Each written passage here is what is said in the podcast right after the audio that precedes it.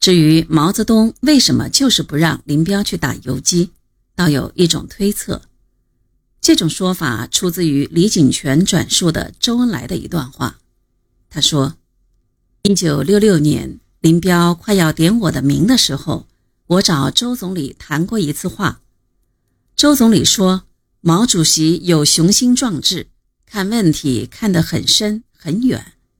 红军到陕北后。”毛主席想派林彪带一个部队到东北去打游击，后来没叫他去。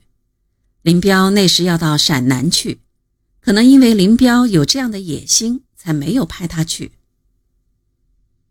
林彪到中央后的情况不太清楚，也许是毛泽东向他反复说明了东进山西的好处，也许是中央通过林玉英做了林彪的工作。也许是对毛泽东心存几分惧怕。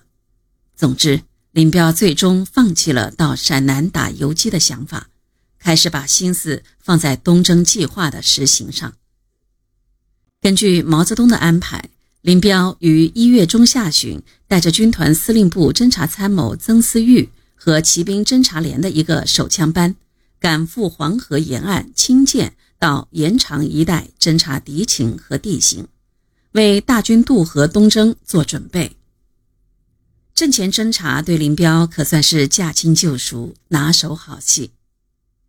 他们从瓦窑堡出发，冒着鹅毛大雪，用两天的时间赶到黄河渡口河口附近，住在一个小村子里。林彪特别交代要找两个向导，一个放羊的，一个摇船的。第二天。林彪一行都化了妆，战士们要么穿着光板的老羊皮袄，要么把棉袄反穿，头上再扎条羊肚子头巾。林彪也把旧大衣翻过了穿，拦腰扎了根绳子，这样浑身上下都是白的，混在雪地里很难被发现。他们顶着风雪来到河口附近新官渡对岸的河边，时值隆冬。黄河已经结冰，但还没有冻实。大块大块的冰块在水里缓缓地浮流，撞到一起便发出嘎吱嘎吱的声响，溅起巨大的水花。林彪举起望远镜，仔细观察了对岸的地形和敌人设防的情况，然后继续慢慢地向河的上游走去。他指着对岸陡峭的山头。问放羊的向导能不能上得去，得到肯定的回答，就自言自语地说：“对，羊上得去的地方，人就上得去。”他又向当船工的向导了解，渡河一个来回要多少时间，船停在什么地方。他在黄河沿岸转悠了十三天，于一月二十六日回到盐场。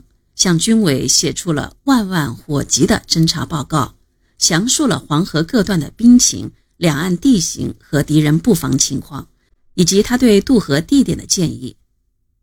同日，毛泽东、周恩来也率方面军总部到达盐场。林彪的侦察结果事关东征决策，毛泽东正焦急地等待着林彪的报告。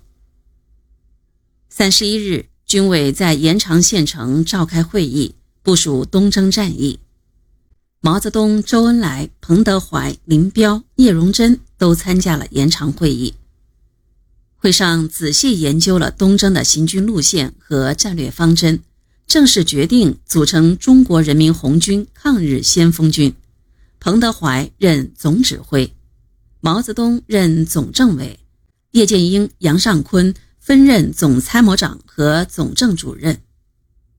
红一军团由林彪、聂荣臻率领，为左路军；红十五军团由徐海东、程子华率领，为右路军。当晚，林彪、聂荣臻电令一军团参谋长左权带人到黄河沿岸继续侦察。十一日，毛泽东、彭德怀致电红一、红十五军团首长，要求林彪、徐海东带着各自的先头师师长和先头团团长。亲自到河口一带看地形。